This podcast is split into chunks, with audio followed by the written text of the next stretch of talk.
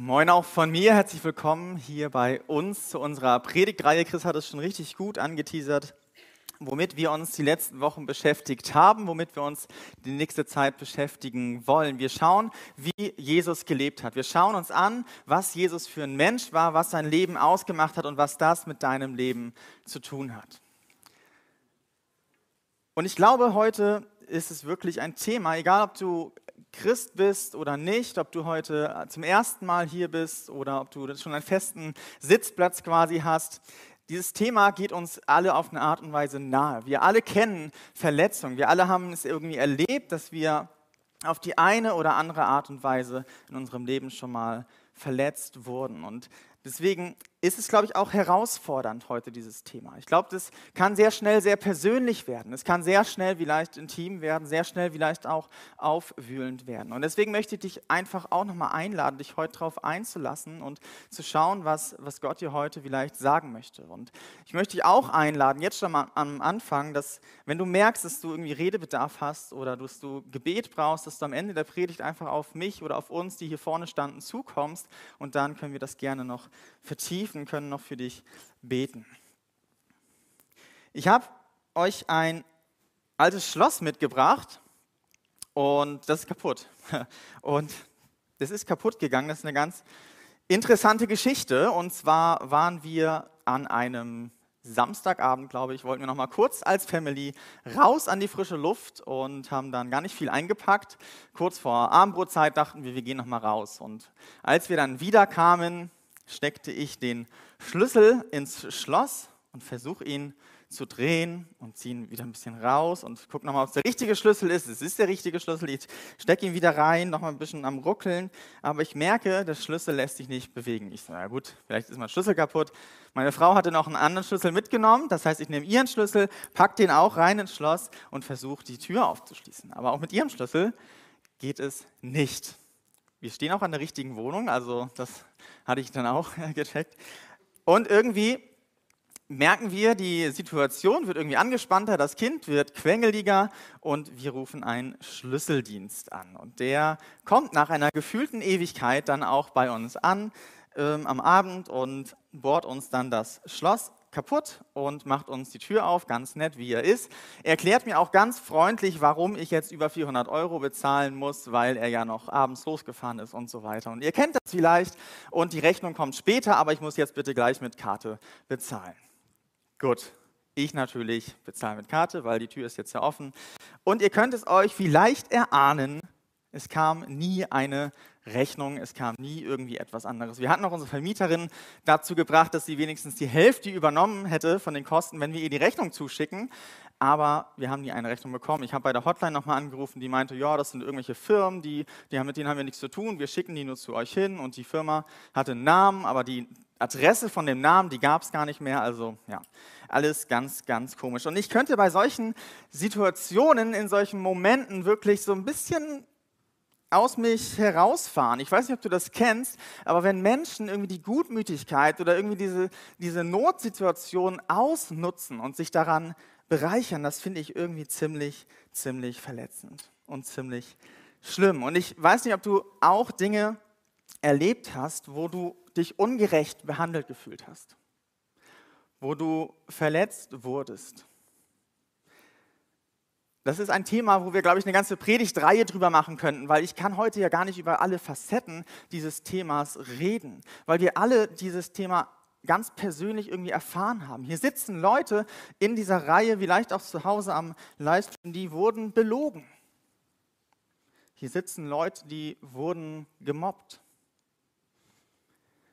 Vielleicht sitzen hier Leute, die betrogen wurden, die physische oder psychische Gewalt erlebt haben, die Missbrauch erlebt haben.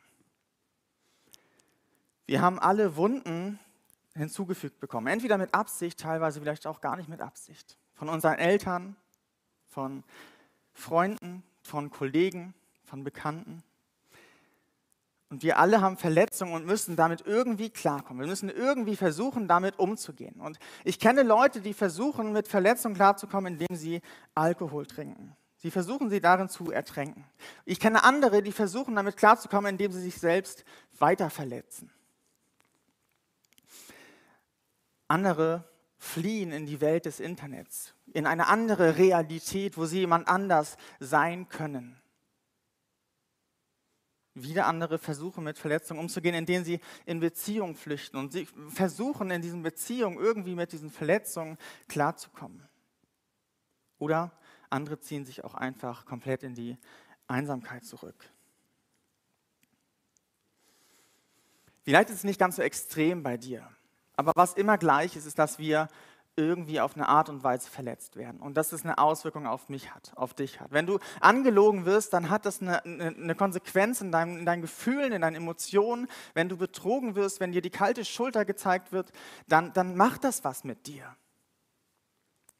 Und die Folge daraus ist, dass wir irgendwie versuchen, damit klarzukommen, dass wir uns unsere Taktiken, unsere Strategien irgendwie zurechtlegen und versuchen, mit diesen Verletzungen klarzukommen. Jeder auf eine ganz unterschiedliche Art und Weise. Das Muster ist hier immer gleich. Und deswegen ist die Frage, wie, wie können wir mit Verletzungen denn wirklich gut umgehen? Wie können wir damit gut klarkommen? Wie kann Jesus mit oder wie ist Jesus mit Verletzungen umgegangen?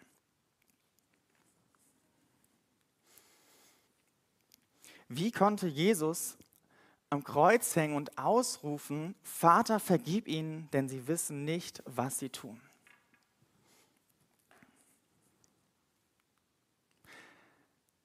Jesus war nur ein paar Jahre älter als ich, als er, glaube ich, das Härteste in seinem Leben durchmachen musste.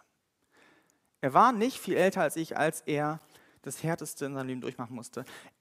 Es fängt damit an, dass er seine engsten Freunde, seine Jünger mitnimmt in den Garten Gethsemane. Und er, er steht kurz bevor, vor, vor dieser Kreuzigung und er weiß genau, was auf ihn zukommt und er ringt darum im Gebet und er fleht Gott an und sagt, ich möchte das nicht, ich, ich finde das total herausfordernd. Und er weiß genau, was auf ihn zukommt und, und er betet so doll, er ringt so heftig mit sich, dass sein Schweiß zu Blut wird.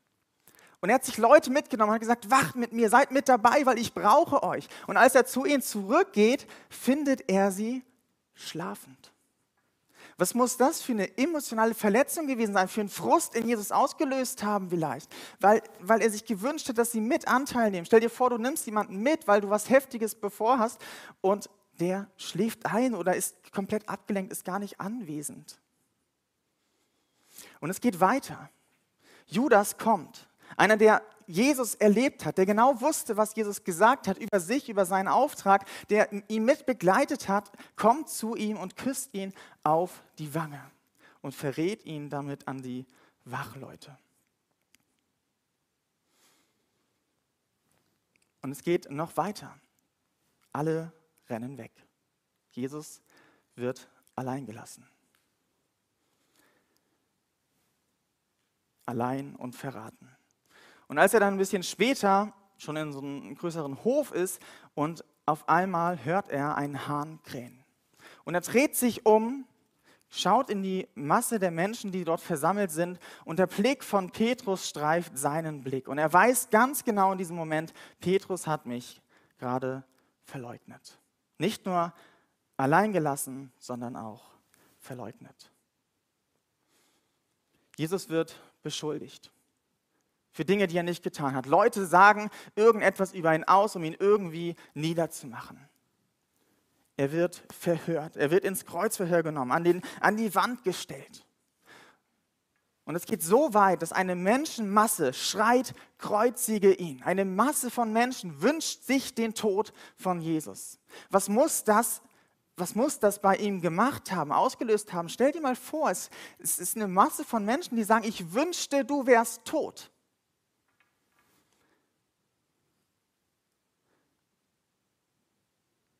Jesus wird verurteilt. Und während diese ganzen emotionalen, psychischen Verletzungen nicht genug, kommen jetzt noch Peitschenhiebe dazu. Fremde Spucke im Gesicht, Fäustschläge, Dornen, die sich in sein Fleisch bohren.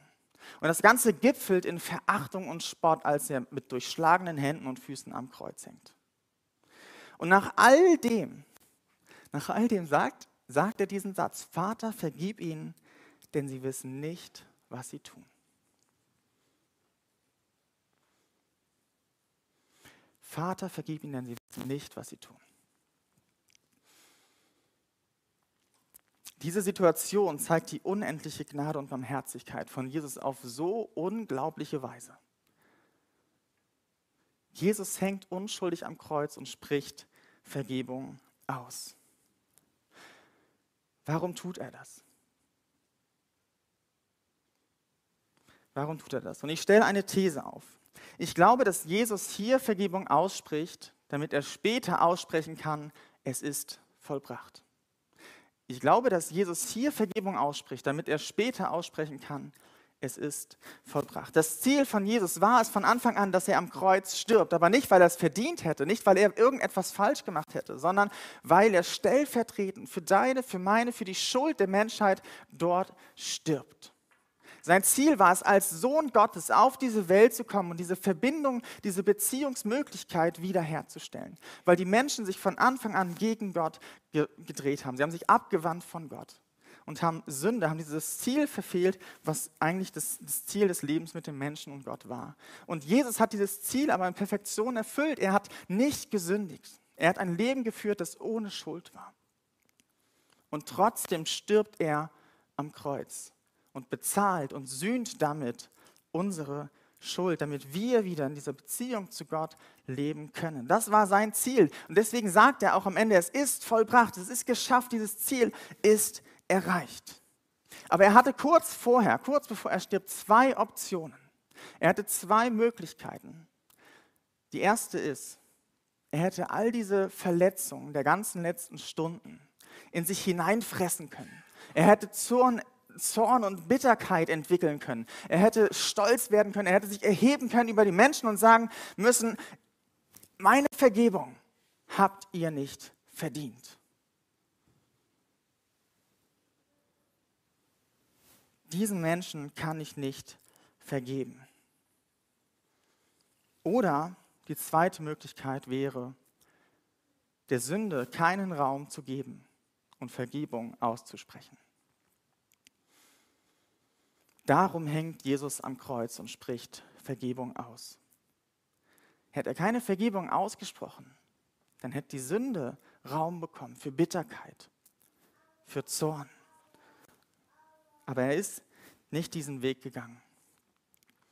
In Hebräer 12, Vers 15 steht, achtet aufeinander, damit niemand sich von Gottes Gnade ausschließt. Lasst nicht zu, dass eine bittere Wurzel zur Giftpflanze wird, durch die dann viele von euch zu Schaden kommen. Jesus entscheidet sich am Höhepunkt seines Leidens dafür, den Weg der Schuldlosigkeit zu gehen und den Menschen zu vergeben, die ihn genau in diese Situation gebracht haben. Und wenn Gnade und Vergebung nicht da gewesen wäre, dann wäre diese Giftpflanze der Bitterkeit, des Zorns, der, der Sünde, ähm, hätte dann Raum gewinnen können. Wenn Gnade und Vergebung nicht da ist, dann bringt das Schaden dann bringt das Bitterkeit. Und das sowohl bei anderen als auch bei mir. Das Interessante ist, dass die Definition von dem Wort vergeben im griechischen Aphesis auch übersetzt werden kann mit loslassen, frei lassen, etwas loszulassen. Das sieht man ganz gut, wenn man die unterschiedlichen Übersetzungen mal vergleicht. In der Luther wird in Lukas 6, Vers 37 noch gesagt, vergebt, so wird euch vergeben. Und in der Elberfelder wird das übersetzt mit lasst los und ihr werdet losgelassen werden. Und Jesus hängt am Kreuz und lässt los. Er lässt sich nicht von seinen Verletzungen gefangen nehmen und sich nicht zur Sünde verführen. Er spricht Vergebung aus. Und wir sehen an dieser kurzen Begebenheit, an diesem Leben von Jesus, wie wichtig Vergebung ist, was das für eine große Bedeutung hat. Vergebung ist mehr als ein Satz. Jesus zeigt in seinem Leben, dass Vergebung frei macht. Jesus hatte so viel Grund, sich verletzt zu fühlen. Seine Freunde, seine Feinde haben ihm so viele Verletzungen, so viel angetan. Aber er gibt diesen Verletzungen nicht den Raum zur Sünde, nicht zum Zorn oder zur Bitterkeit. Er hat sich von seinen Verletzungen nicht gefangen nehmen lassen, weil er Vergebung ausgesprochen hat.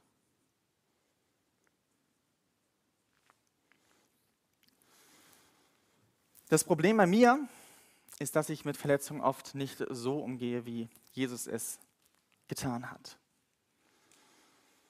Dass Verletzungen mich eher gefangen nehmen, dass sie mich irgendwie binden. Vielleicht kennst du das auch, dieses Gefühl von, von Minderwert, weil dich jemand verletzt hast. Und, du, und es nimmt dich gefangen, weil du denkst, du kannst eigentlich gar nicht wirklich was gut. Du fühlst dich schlecht und es engt dich ein. Oder dieses Gefühl von Ohnmacht, weil du gerade total betrogen und hintergangen wurdest und du weißt nicht, was du tun kannst und du bist wie gelähmt.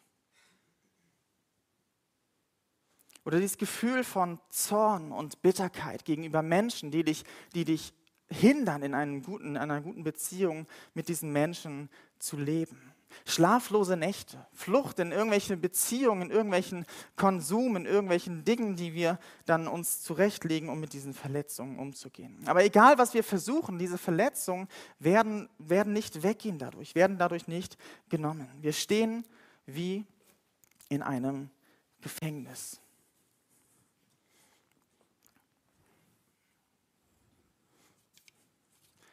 Wir sind in unserem Gefängnis gefangen und können anderen vielleicht nicht vergeben. Und das macht uns gefangen, weil wir stolz sind und weil wir Sätzen glauben wie, sie hat meine Vergebung gar nicht verdient.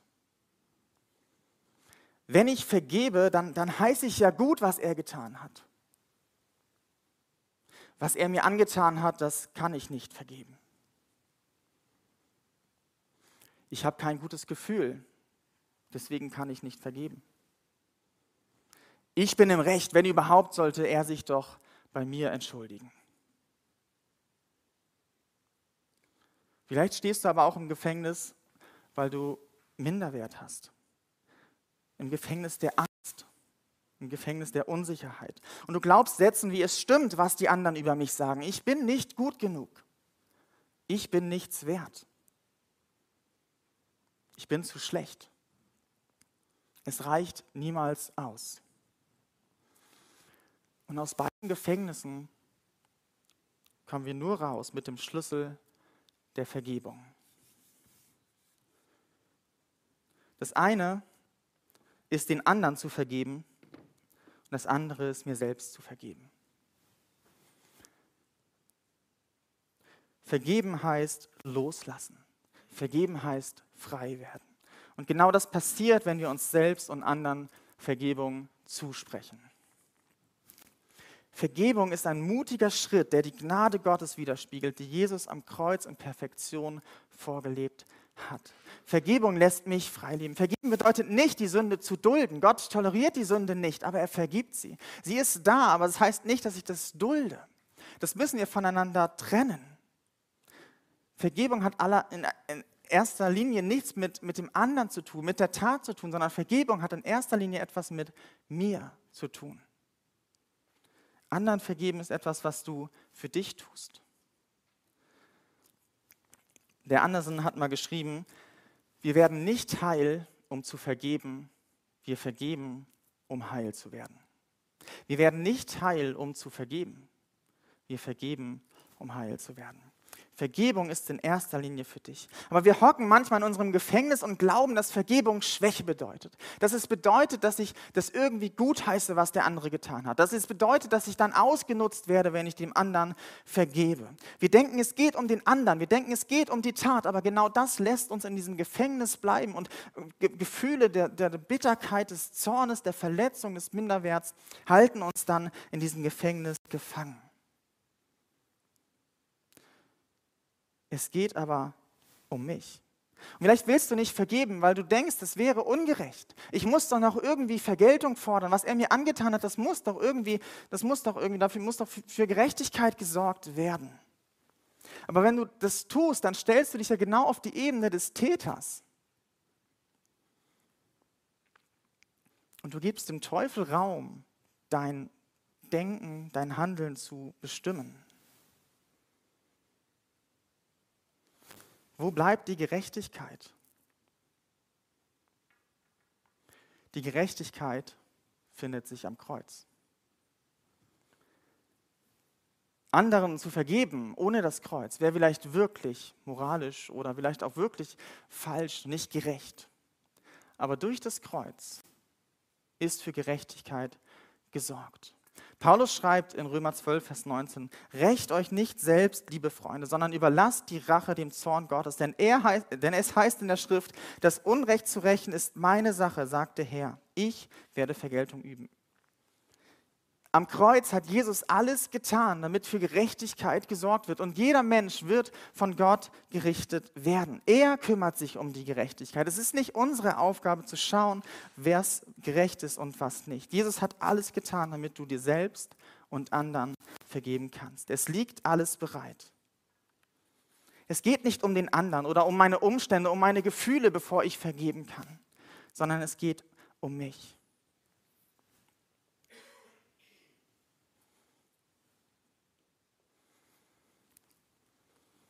Und damit wir vielleicht das nochmal ein bisschen mehr verstehen, äh, wie wir anderen vergeben können,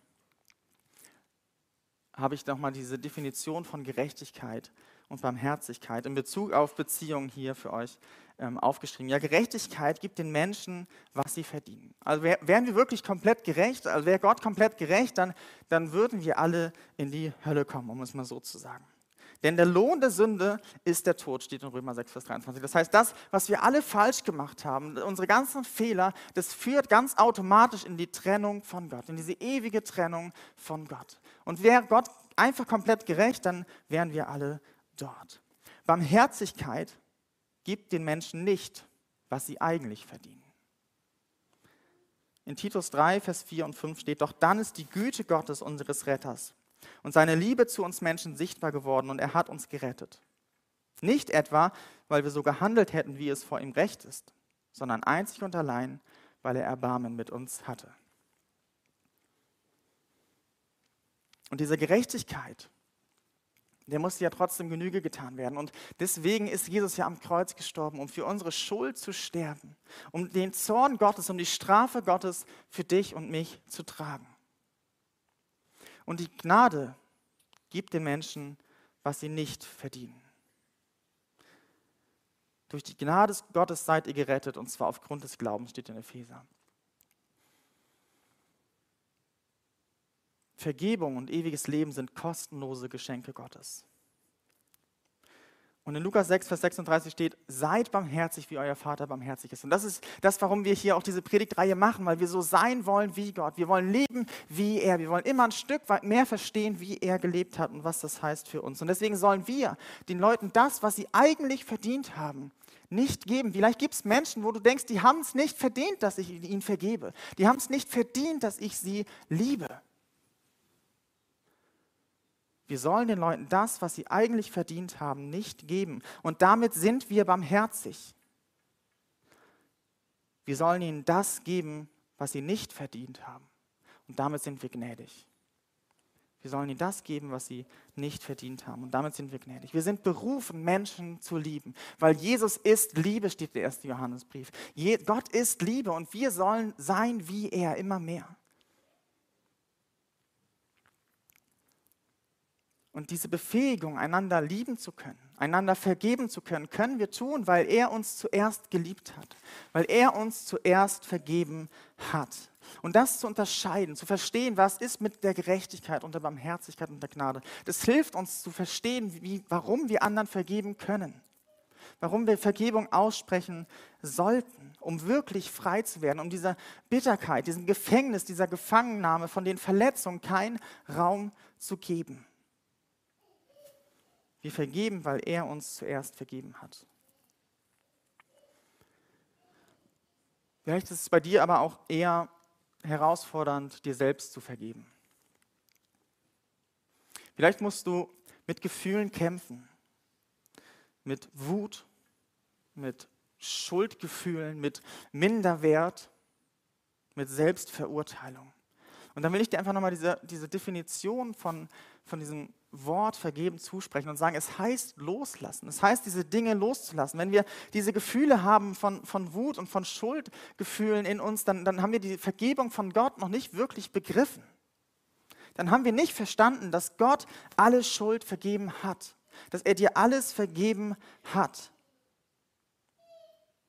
Wir müssen uns selbst vergeben, dass wir andere enttäuscht haben, dass wir anderen Verletzungen zugefügt haben. Andernfalls glauben wir dieser Lüge und der Irreführung, dass wir für unsere Schuld noch irgendwie was tun müssten, uns schlecht fühlen müssten. Wir müssen irgendwie noch was tun, was büßen. Wir müssen Minderwert haben, weil wir ja was Schlechtes getan haben. Aber indem wir uns selbst vergeben, schicken wir diesen, äh, den Teufel fort, damit er uns nicht länger in diesem Gefängnis halten kann damit er uns nicht länger fesseln kann in unseren Gefühlen. Und wir lassen los. Vergeben heißt loslassen. Wir lassen die Vergangenheit los. Wir lassen sie uns nicht länger festhalten. Dieser Schmerz, der Wut, die Verletzungen in uns können freigegeben werden, wenn wir uns und anderen von Herzen vergeben. C.S. Lewis hat mal gesagt, ich glaube, wenn Gott uns vergibt, müssen wir uns auch selbst vergeben. Es nicht zu tun bedeutet, sich selbst über Gott zu stellen. Gott hat dir vergeben. Und wer bist du, dass du dir selbst nicht vergibst? Wie kann das jetzt ganz konkret und praktisch aussehen? Ich habe drei Schritte und ein Gebet ähm, euch hier in die Folie gepackt. Und ich habe das auch auf den Zetteln, die auf den Stühlen liegen, nochmal so aufgeschrieben. Und ihr habt auch gleich in der Zeit, wo wir ähm, nochmal Lieder singen wollen, ähm, die Möglichkeit, das zu tun. Aber ich will es trotzdem kurz erklären. Vielleicht willst du es auch lieber zu Hause tun, weil du den Rahmen hier nicht so passend findest. Aber nimm dir auf jeden Fall die, die Zeit, mit Gott wirklich in diese, ähm, in diese konkreten Schritte zu gehen. Das erste ist zu beten. Bete dafür, dass, für das Bewusstsein, ob da noch Menschen in deinem Umfeld sind, denen du vergeben musst.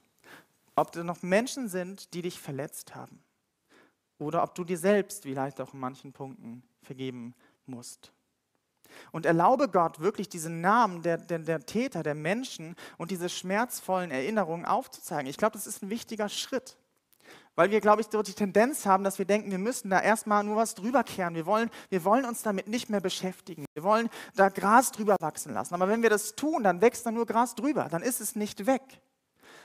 Deswegen erlaube Gott, dir das aufzuzeigen, weil dann erst kannst du es wirklich loslassen. Dann erst kannst du es wirklich vergeben und kannst es abgeben. Und das ist der dritte Schritt dann auch zu sagen, ich vertraue, dass Gott sich um alles kümmert. Ich akzeptiere, dass Gott es ist, der sich um Gerechtigkeit kümmert. Ich akzeptiere, dass ich mit dieser Verletzung, mit dieser Sünde, mit den Konsequenzen leider leben muss, weil wir in dieser Welt noch leben und wir alle mit Verletzungen konfrontiert sind aber ich kann vertrauen, dass Gott das alles sieht und dass er sich um alles kümmert. Und wenn du das, so diese drei Schritte im Gebet oder für dich innerlich so wirklich klar hast, dann will ich dich einladen, das Gebet zu sprechen, was da drunter steht. Herr, ich entscheide mich, und dann sagst du den Namen der Person zu vergeben, dass er oder sie, was sie dann getan hat, was mich, und dann sagst du die Erinnerung, was mich verletzt hat, was mich hat bitter werden lassen, was mich hat minderwert fühlen lassen.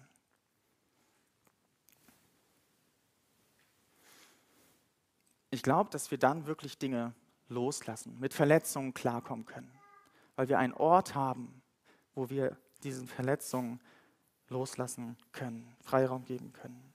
Auch wenn du Gott noch gar nicht wirklich kennst. Oder gerade dann will ich dich einladen, auch darüber nachzudenken, vielleicht gleich, wenn wir Lieder singen und zu überlegen, wo hast du vielleicht Verletzungen erlebt? Von anderen oder von dir selbst? Und wie hast du versucht, bisher damit umzugehen? Was war deine Taktik, deine Strategie, mit diesen Verletzungen klarzukommen? Und vielleicht merkst du auch, dass, dass du dieses, dieses Verlangen hast, dass sie, diese Verletzungen weggehen, dass du Heilung erlebst. Vielleicht verspürst du, dass du diese Dinge loslassen möchtest. Dann lade ich dich ein, nach der Predigt zu mir zu kommen oder einfach auch für dich still zu beten, zu diesem Jesus zu kommen und zu sagen, ich wünsche mir, dass diese Vergebung in mein Leben kommt, dass dieses Loslassen, diese Freiheit in mein Leben kommt dass er dir diesen Weg dahin zeigt und er dir Vergebung zuspricht, damit du auch anderen und dir selbst Vergebung zusprechen kannst. Auch wenn du online zuschaust, dann, dann schreib uns gerne an und kontaktiere uns, wenn du da mit uns in den Austausch gehen möchtest. Und ich möchte zum Schluss euch ein Video, ein Zeugnis ähm, zeigen, was mich in der Vorbereitung berührt hat und was motivieren kann, Schritt für Schritt dieses Leben zu vergeben, zu leben, zu lernen. Und es ist ein sehr großes Zeugnis, aber lasst euch davon nicht abschrecken. Das ist nicht das Level, was wir direkt leben müssen. Aber es macht so deutlich, ähm, was passiert, wenn wir vergeben. Und deswegen ähm, werde ich das einmal jetzt noch euch zeigen.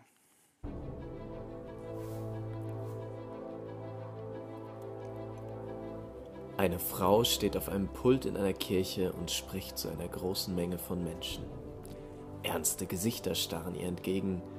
Sie sind getroffen von der dreckigen Erzählung dieser Frau, die ein ganzes Regime vor den Augen der Welt entblößt.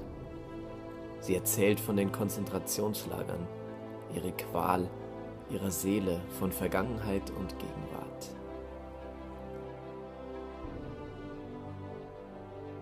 Während die Menschen wortlos den Raum verlassen, kämpft sich ein Mann durch die Menge nach vorne. Diese Frau, Corrie Boom, schildert später in ihrem Buch Die Zuflucht. Ich sah den großen Raum, in dem wir uns nackt ausziehen mussten, die Schuhe und die Kleider am Boden. Wir mussten nackt an ihm vorbeigehen. Ich erinnerte mich an die Scham, ich erinnerte mich an meine ausgemergelte Schwester, deren Rippen deutlich unter der pergamentartigen Haut hervortraten. Ihre Schwester und sie, Corrie, waren im KZ, weil sie Juden bei sich versteckt hielten. Die Schwester überlebte diesen Mann und das Regime nicht. Jetzt stand sie zum ersten Mal ihrem Häscher gegenüber. Sie erinnerte sich an seine Jagdpeitsche in seinem Gürtel und ihr Blut schien zu gefrieren.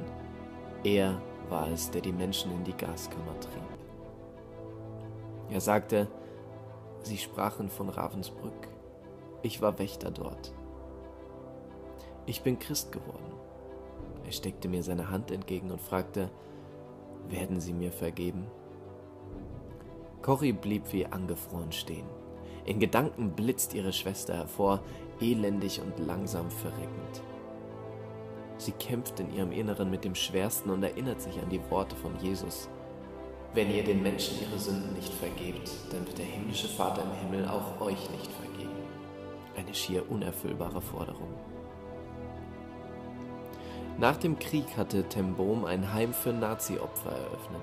Sie lehrte über Vergebung, erlebte, wie Menschen frei wurden von Bitterkeit, egal welche körperlichen Schäden sie hatten. Doch jetzt wurde all das relativiert in dem Moment, wo dieser Mann mit seinem wohlwollenden Gesicht vor ihr stand und ihre eigene Vergebung herausforderte. Er war der Mörder ihrer Schwester. Kälte umklammerte ihr Herz und sie schreibt, doch Vergebung ist kein Gefühl, sondern ein Akt des Willens. Ich betete und hob die Hand. Ich betete darum, dass Gott mir das Gefühl der Vergebung schenken möge. Mit einer mechanischen Bewegung legte ich meine Hand in die Hand, die sich mir entgegenstreckte. In dem Moment, wo ich seine Hand ergriff, geschah Unglaubliches. Eine riesige Last fiel von meinen Schultern, mein ganzes Sein wurde von dieser heilenden Wärme durchflutet. Ich hatte Tränen in den Augen und sagte, ich vergebe dir, Bruder, ich vergebe dir von ganzem Herzen. Corrie ten Bohm schreibt abschließend unter dieses Zeugnis von unglaublicher Liebe, dass sie niemals die Liebe Gottes so erlebt hatte wie damals in diesem Moment. Herr Jesus Christus, wenn wir sowas hören, dann, dann fühlen wir uns vielleicht klein, dann denken wir, das ist unmöglich. Und wenn wir deine Geschichte anschauen, wie du gelebt hast, dann ist es ein Maßstab, den können wir gar nicht wirklich erreichen. Aber es motiviert und es sollte uns motivieren zu vergeben, weil wir hören und merken, dass darin Liebe, dass darin Freiheit ist und dass darin Heilung ist von Verletzungen. Und deswegen wünsche ich mir so sehr, dass wir alle begreifen, dass wir auch in diesen kleinen Dingen Vergebung aussprechen sollten, und zu uns selbst und zu anderen, dass wir dass wir uns anschauen, wo wir verletzt wurden und dass wir dann mit dir gemeinsam von Herzen Vergebung aussprechen können. Danke, dass wir einen Weg haben, durch dich mit Verletzungen klarzukommen. Und ich bitte dich für jede Person hier, für, für die Verletzungen, die er oder sie erlebt hat, dass du, dass du diese Verletzungen nimmst und dass du hilfst, uns diese Schritte immer mehr zu gehen. Vielen Dank für dein, dein Vorbild und für ja, für das möglich machen, dadurch, dass du am Kreuz gestorben bist. Amen.